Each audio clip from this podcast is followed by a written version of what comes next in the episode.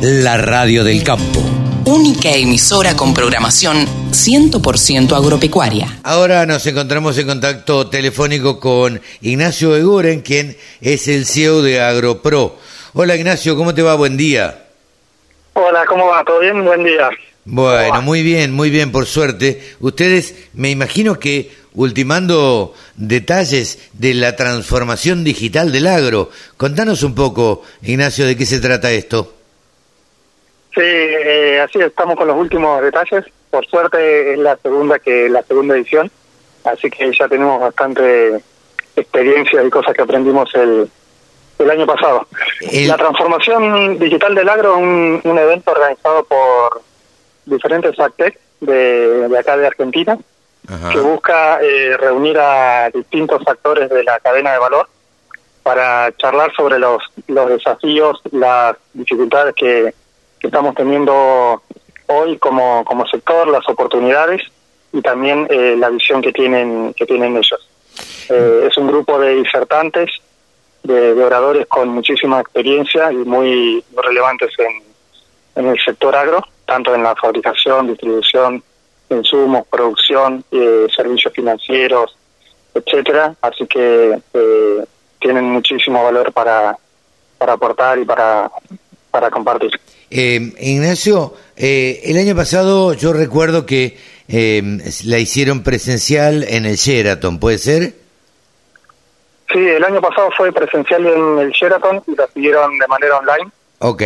más de mil personas. ¿Y este año?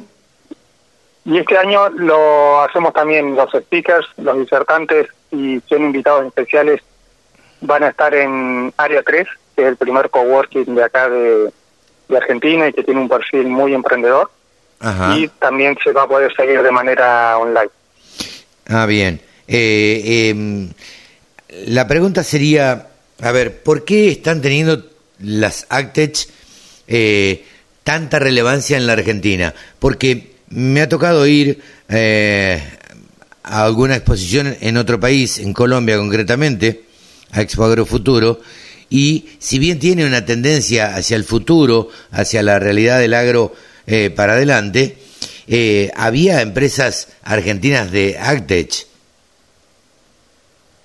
Sí, nosotros las Agtech somos una parte de un, de un gran ecosistema que está formado eh, principalmente por el productor, que es el originador y, el actor principal, y alrededor de ese ecosistema está el resto de la cadena de valor, ¿no? Eh, fabricantes, distribuidores, aseguradores, eh, toda una gran cadena. Y lo que venimos a hacer nosotros, las ACTECH, con soluciones tecnológicas digitales, es ayudar a que puedan trabajar entre ellos de manera más organizada y más colaborativa y que puedan tener procesos más más eficientes y más, más sostenibles.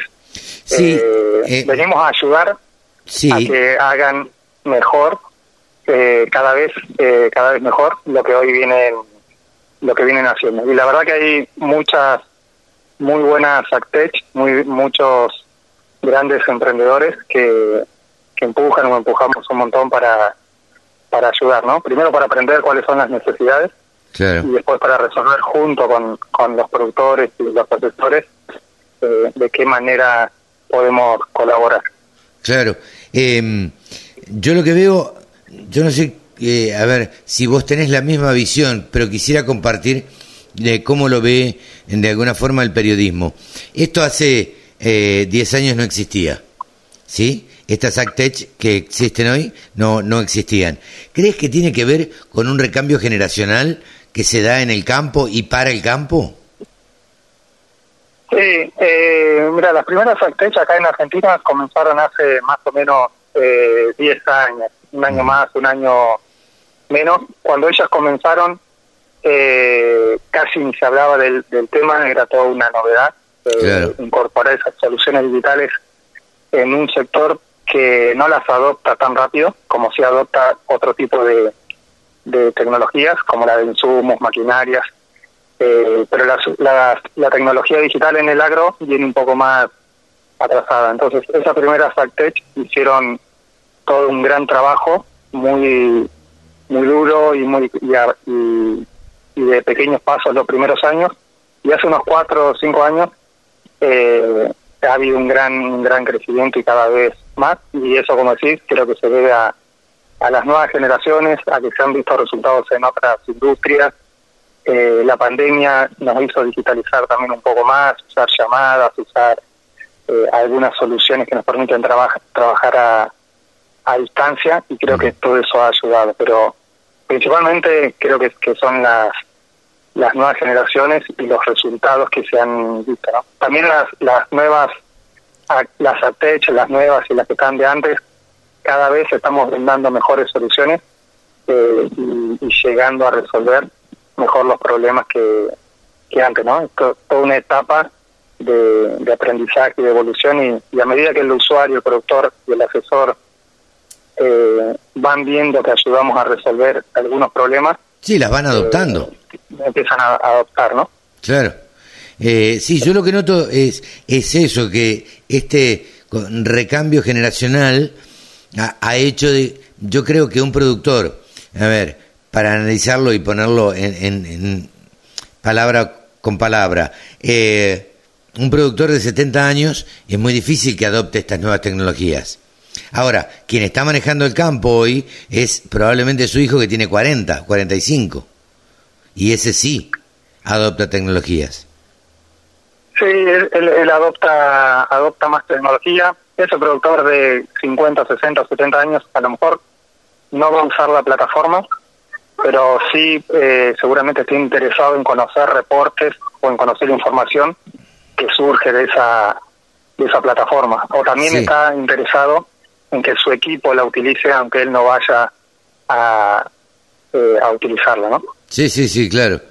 Eh, la verdad es que eh, es asombroso cómo, cómo se han cómo, sí, cómo han evolucionado en los últimos cinco años eh, y vale bien la pena de destacarlo, ¿no? La transformación digital del agro, esto es el 14 de diciembre en Área 3. ¿Dónde se inscribe el aquel que quiera participar, Ignacio? El que quiera participar se puede inscribir en Digital Agro Latán que es nuestra página web, donde ahí pueden ver a todos los, los speakers y se pueden y se pueden registrar. Nosotros también vamos haciendo mucha difusión en, en nuestras redes sociales y en todas esas publicaciones hay un link para que se puedan eh, registrar. La verdad que es un es un gran momento para para ver speakers de primer nivel todos juntos. Creo que es una es una buena oportunidad para para escuchar, no sé, a Ignacio Lartirigoyen, a Norberto Sabores, a Eduardo Novillo Astrada.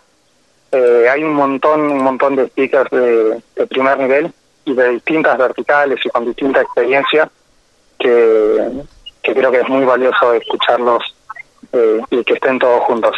Es un evento prácticamente de, cierre de año, Ignacio. Sí, sí, totalmente. La verdad que, que sí. Eh, coincide justo con la fecha en la que lo hicimos el año pasado Ah, eh, así que por ahí dejamos esa fecha ya para, para hacerlo todos los años. La verdad que es, es muy bueno eso y es muy bueno también el trabajo conjunto entre diferentes ACTEC, donde acá no, no nos ponemos ninguna camiseta propia y, trabajamos para, para impulsar la digitalización y para seguir ayudando a, a los productores. Sí, sin duda, y esto redunda en un mayor beneficio que es eh, el producir más eh, en un contexto, bueno, donde días pasados se llegó a los eh, 8 mil millones de habitantes, digo, y hay que alimentar a toda esa gente, entonces, digo, me parece que eso contribuye a todo.